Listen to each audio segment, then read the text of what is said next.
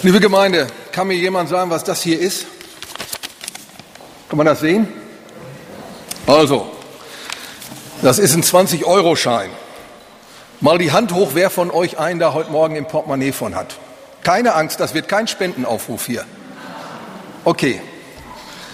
Also, vermutlich zweifelt ja keiner von euch daran, dass man mit diesem Stück Papier morgen beim Bäcker oder im Supermarkt einkaufen kann und dafür dann auch den entsprechenden Gegenwert erhält. Und das, obwohl der Herausgeber dieses Fetzens Papier den Gegenwert schon lange nicht mehr in Goldreserven vorhält. Als vor 300 Jahren das Papiergeld in Deutschland eingeführt wurde, da war das noch anders. Damals beruhte das Vertrauen in Papiergeld darauf, dass es von jedermann und zu jeder Zeit in das gebräuchliche Münzgeld umgetauscht werden konnte, weil in den Schatzkammern der Herausgeber entsprechende Bestände Münzgeld lagerten. Doch dieses Deckungssystem durch Münzgeld oder später durch entsprechende Goldreserven, das gibt es schon lange nicht mehr. Und obwohl in den Kellern der Europäischen Zentralbank keine riesigen Goldbestände lagern, sind doch mehr als 300 Millionen Menschen in Europa davon überzeugt, dass sie morgen in 19 Ländern der EU mit dem Euro als Zahlungsmittel dieser auch akzeptiert wird. Was unserem Papiergeld seinen Wert gibt, ist schon lange nicht mehr das Gold. Es ist nur noch der Glaube. Und um den Glauben dreht sich auch alles heute in unserem Predigtext aus dem Hebräerbrief. Luther hat den Anfang davon so übersetzt, der Glaube ist eine feste Zuversicht dessen, was man hofft und ein Nichtzweifeln an dem, was man nicht sieht. Das ist wie beim 20-Euro-Schein. Ich sehe zwar keine Geldreserven bei der Europäischen Zentralbank, bin aber fest davon überzeugt, dass ich morgen dafür 30 bis 40 Brötchen kaufen kann. Wir lesen gemeinsam den Predigtext aus Hoffnung für alle. Glaube ist der tragende Grund für das, was man hofft. Im Vertrauen zeigt sich jetzt schon, was man noch nicht sieht. Unsere Vorfahren lebten diesen Glauben. Deshalb hat Gott sie als Vorbilder für uns hingestellt. Da wir nun so viele Zeugen des Glaubens um uns haben, lasst uns alles ablegen, was uns in dem Wettkampf behindert, den wir begonnen haben. Auch die Sünde, die uns immer wieder fesseln will. Mit Ausdauer wollen wir auch noch das letzte Stück bis zum Ziel durchhalten. Dabei wollen wir nicht nach links oder rechts schauen, sondern allein auf Jesus. Er hat uns den Glauben geschenkt und wird ihn bewahren, bis wir am Ziel sind. Weil große Freude auf ihn wartete, erduldete Jesus den Tod am Kreuz und trug die Schande, die damit verbunden war. Jetzt hat er als Sieger den Ehrenplatz an der rechten Seite Gottes angenommen. Vergesst nicht, wie viel Hass und Anfeindung er von gottlosen Menschen ertragen musste, damit auch ihr in Zeiten der Verfolgung nicht den Mut verliert und aufgebt. Heute drei Punkte zu diesem Predigtext. Erstens, was ist Glaube? Wer den Hebräerbrief verfasst hat, das ist nicht so eindeutig geklärt. Die Adressaten, so vermutet man, waren judenchristlich geprägte Gemeinden. Diese waren müde geworden im Glauben und litten unter Anfechtung, ausgelöst durch Repression und Verfolgung. Was sie erlebten, war ein Staat, der anscheinend stärker war als Jesus, den sie als Christen der zweiten oder dritten Generation ja auch nicht persönlich getroffen hatten. Und immer wenn ein Staat friedliche Minderheiten verfolgt, sei es aus religiösen, politischen oder anderen Gründen, gibt es immer leider auch genug andere, die versuchen, davon zu profitieren.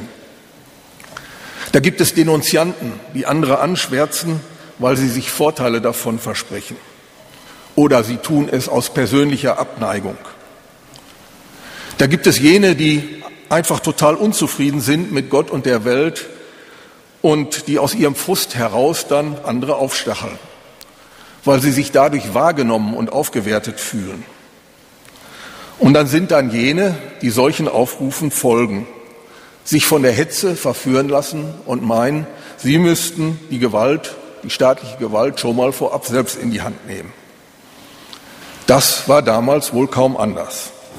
Und so kam es dazu, dass bedrängte Christen sich fragten, ob es sich denn wirklich lohnen würde, all das auszuhalten und an ihrem Glauben festzuhalten. In diese Situation hinein spricht der Predigtext und wagt sich zunächst an eine Definition. Was ist denn Glauben? In der deutschen Sprache, da verwenden wir das Wort Glauben für verschiedene Anlässe und dann hat es auch ganz unterschiedliche Färbungen in seiner Bedeutung. Ich glaube, verwenden wir zum Beispiel im Sinne von ich vermute. Da schwingt dann etwas Unsicherheit mit. Oder wir sagen es im Sinne von ich bin der Ansicht, ich meine. Das klingt schon etwas fester. Dennoch kann ich Vermutungen und Ansichten jederzeit ändern und tue das hoffentlich auch, wo es richtig ist. Der Glaube, von dem hier die Rede ist, beinhaltet viel mehr. Und um ein besseres Gefühl dafür zu bekommen, was hier gemeint ist, wenden wir uns mal der damaligen Amtssprache im Römischen Reich zu und betrachten zwei lateinische Ausdrücke, die man mit Glauben übersetzen kann. Da gibt es zum einen das Wort Fides. Das steht nicht nur für Glauben, sondern für Vertrauen, für Zutrauen und für Treue. Wem vertrauen wir denn? In der Regel jemandem, der als treu gilt, weil er seine Zusagen hält und weil wir genau das bereits erfahren haben. Da ist jemand, auf den wir uns verlassen können, der zu seinem Wort steht, der zuverlässig ist und der gewissenhaft ist. Ein amicus fidus im Lateinischen ist ein treuer Freund, der dann zur Stelle ist, wenn ich ihn brauche, wenn es darauf ankommt. Glaube hat also zunächst einmal sehr viel mit Vertrauen zu tun. Und der andere lateinische Ausdruck, credo, Wörtlich übersetzt heißt das, ich glaube, der hat eigentlich von der Sprache her noch einen ganz anderen Ursprung. Denn eigentlich kommt das Wort Credo von cor dare. Ich gebe mein Herz. Ich schenke jemandem mein Herz. Und damit kommt die zweite Komponente von Glauben ins Spiel. Eine starke, emotionale, innere Bindung. Glauben könnte man also zusammengefasst auch so definieren, ich vertraue jemandem mein Herz an. Ich setze mein Vertrauen auf jemand, der mein Herz berührt hat. Und aus dieser Beziehung heraus, da entsteht Glauben. Damit sind wir bei Punkt 2 angelangt. Wie bekommt man denn den Glauben? Nun, Glauben im Sinne der Bibel kann ich weder kaufen noch anderswo erwerben und auch nicht erlernen. Es gibt viele Dinge, die kann ich erlernen und aus eigener Kraft erreichen, wenn ich die Anstrengungen, die damit verbunden sind, nicht scheue. Dann kann man zum Beispiel mit Ausdauer und Übung ein Instrument erlernen oder eine Fremdsprache. Im Bereich des Freizeitsports schaffen es manche sogar nach intensiver Vorbereitung beim Münster-Marathon mitzulaufen. Es gibt also vieles, was wir mit Willenskraft und Disziplin selbst erreichen können. Glauben gehört nicht dazu. Denn dass jemand mein Herz so berührt, dass ich es ihm anvertraue, das kann ich nicht selbst herbeiführen. Das kann ich höchstens abblocken oder es zulassen. Glaube ist eine Gabe Gottes. Es ist das Geschenk, dass Jesus unser Herz berührt und wir darauf reagieren. Ohne diese Initialzündung gibt es das nicht. Was genau dabei vor sich geht, lässt sich mit unserer Logik nicht erklären. Der Evangelist Billy Graham sagte mal, dass er sich mit dem Verstand auch nicht erklären könne, wie Glaube bei einem Menschen entsteht. Und er fügte hinzu, ich kann mir aber auch nicht erklären, wie eine braune Kuh grünes Gras frisst und dann weiße Milch hervorbringt. Das grundlegende Geheimnis beim Glauben ist, dass Gott uns Menschen mit sich selbst Gemeinschaft schenkt. Und dass diese Gemeinschaft nicht auf Zeit, sondern auf Ewigkeit angelegt ist. Anders zum Beispiel als eine Ehe, die eine zeitlich begrenzte Gemeinschaft ist, bis dass der Tod uns scheidet, so lautet das Versprechen. Weil spätestens mit dem Tod die Gemeinschaft der Ehe zerbricht. Gott hingegen sehnt sich nach einer Gemeinschaft mit uns, die nicht mit dem Tod endet, sondern die ewig hält. Und darum hat er alles gegeben, um den Tod für uns zu überwinden. In der Passionszeit erinnern wir uns ja besonders daran, wie teuer das war und was ihn das gekostet hat. Der Predigtext drückt das mit folgenden Worten aus. Vergesst nicht, was Jesus erduldet hat und ertragen musste, damit ihr das Geschenk des Glaubens erhalten konntet. Haltet daran fest, gebt eure Hoffnung nicht auf, auch wenn ihr in schwierigen Zeiten lebt. Denn es geht nicht nur um die Gegenwart, sondern auch um die Zukunft. Die Schriftstellerin und Nobelpreisträgerin Pearl S. Buck hat es mal so formuliert. Die Hoffnung aufzugeben bedeutet, nach der Gegenwart auch die Zukunft preiszugeben. Die Empfehlung des Predigtextes lautet, konzentriert euch auf eure Beziehung zu Jesus. Schaut auf ihn und nicht so viel nach links und rechts auf das, was gerade nicht so gut läuft und euch das Leben schwer macht. Schaut nach vorn auf Jesus und werft alles ab, was euch vom Erreichen des Ziels abhalten will. Und damit sind wir bei Punkt 3 angekommen. Was können wir tun?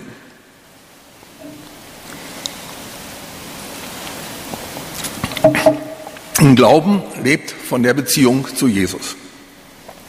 Und darum können wir darauf achten, dass diese Beziehung lebendig bleibt und nicht einschläft. Denn es gibt Kräfte, die sind genau daran interessiert.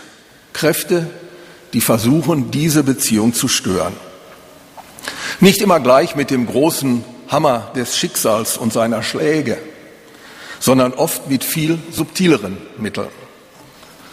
Beispiele dafür hat C.S. Lewis in seinem Buch Dienstanweisungen für einen Unterteufel beschrieben, wo er mit feiner Ironie unsere menschlichen Schwächen und potenziellen Angriffspunkte aufs Korn nimmt. In dem Buch, für die, die es nicht kennen, da sendet ein fiktiver Unterstaatssekretär aus dem Ministerium des Teufels seinem Neffen regelmäßig Briefe mit Anweisungen, wie der den Christen, auf den er wie ein Geheimagent angesetzt ist, mit unscheinbaren Mitteln Schritt für Schritt vom Glauben abbringen soll. Denn dein Patient, so instruiert er seinen Neffen, soll möglichst nicht merken, dass er in kleinen Schritten mehr und mehr vom Weg des Glaubens abkommt. Für jene, die das Buch nicht kennen, vielleicht mal eine kleine Kostprobe.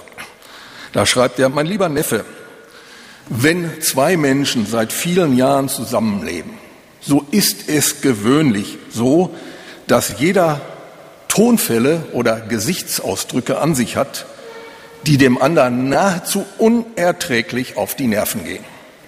Mach dir das zunutze. Bring deinem Patienten jede, jene charakteristische Hebung der Augenbraue seiner Mutter, die er schon als kleines Kind zu verabscheuen lernte, zu vollem Bewusstsein und lass ihn darüber nachdenken, wie sehr er das verabscheut. Lass ihn annehmen, Sie wüsste, wie sehr ihn das ärgert und sie täte es nur, um ihn zu ärgern. Wenn du dein Handwerk verstehst, wird er nicht bemerken, wie grenzenlos unwahrscheinlich diese Annahme ist. Und natürlich darfst du nicht zulassen, dass ihm dämmert, er selbst könnte Tonfälle oder Gesichtsausdrücke an sich haben, die für seine Mutter ebenso ärgerlich sind. Nun wurde dieses Buch 1942 veröffentlicht und äh, entstand also während des Zweiten Weltkrieges. Und darum drehen sich auch einige Anweisungen um die Frage, ob und wie man denn den Krieg nützen könne, um den Patienten zu schwächen in seinem Glauben. Zum Glück haben wir heutzutage in Europa Frieden. Aber wir haben momentan ein anderes Problem, die Corona-Pandemie.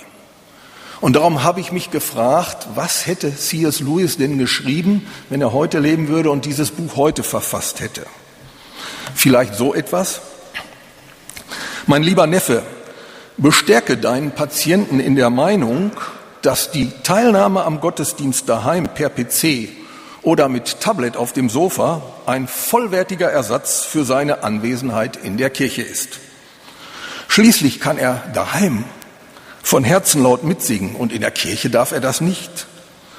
Außerdem minimiert er durch seine Abwesenheit das Risiko für andere Gottesdienstbesucher, falls er ja unwissentlich doch positiv, Corona-positiv sein sollte. Und obendrein nimmt er keinem seiner Glaubensgeschwister einen der viel zu knappen Plätze weg. Lass ihn darum denken, es sei ein wahres Werk christlicher Nächstenliebe, daheim zu bleiben. Noch besser wäre es allerdings, wenn du zusätzlich erreichst, dass er den Gottesdienst nicht als Livestream, sondern später als Aufzeichnung schaut. Und dann bei Liedern, Texten und Gebeten, die nicht so nach seinem Geschmack sind, einfach vorspult. Vergiss nicht, je mehr du deinen Patienten daran gewöhnst, sich nur das herauszupicken, was ihm gefällt, umso schwerer wird ihm nach Corona der regelmäßige Besuch des Gottesdienstes fallen. Natürlich ist es gut, dass wir die Möglichkeit haben, Gottesdienste zum Streamen. Zum einen, weil wir nicht genügend Platz haben und zum anderen, weil es auch jene gibt, die gerne kommen würden, aber aufgrund ihrer Gesundheit das Risiko einfach nicht eingehen können. Aber einen vollwertigen Ersatz für einen Gottesdienst hier ist das nicht. Und auch hier im Gottesdienst fehlen uns momentan viele Dinge. Zum Beispiel Gemeinde, die gemeinsam singen kann, statt nur zuzuhören. Gemeinde, die sich um den Altar zum Abendmahl versammeln kann.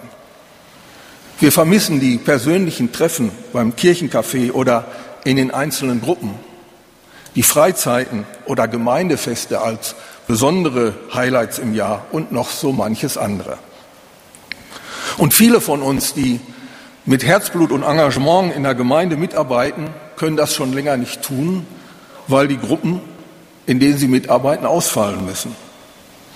All diese Einschränkungen, so denke ich, bleiben nicht ohne Einfluss auf unser Glaubensleben.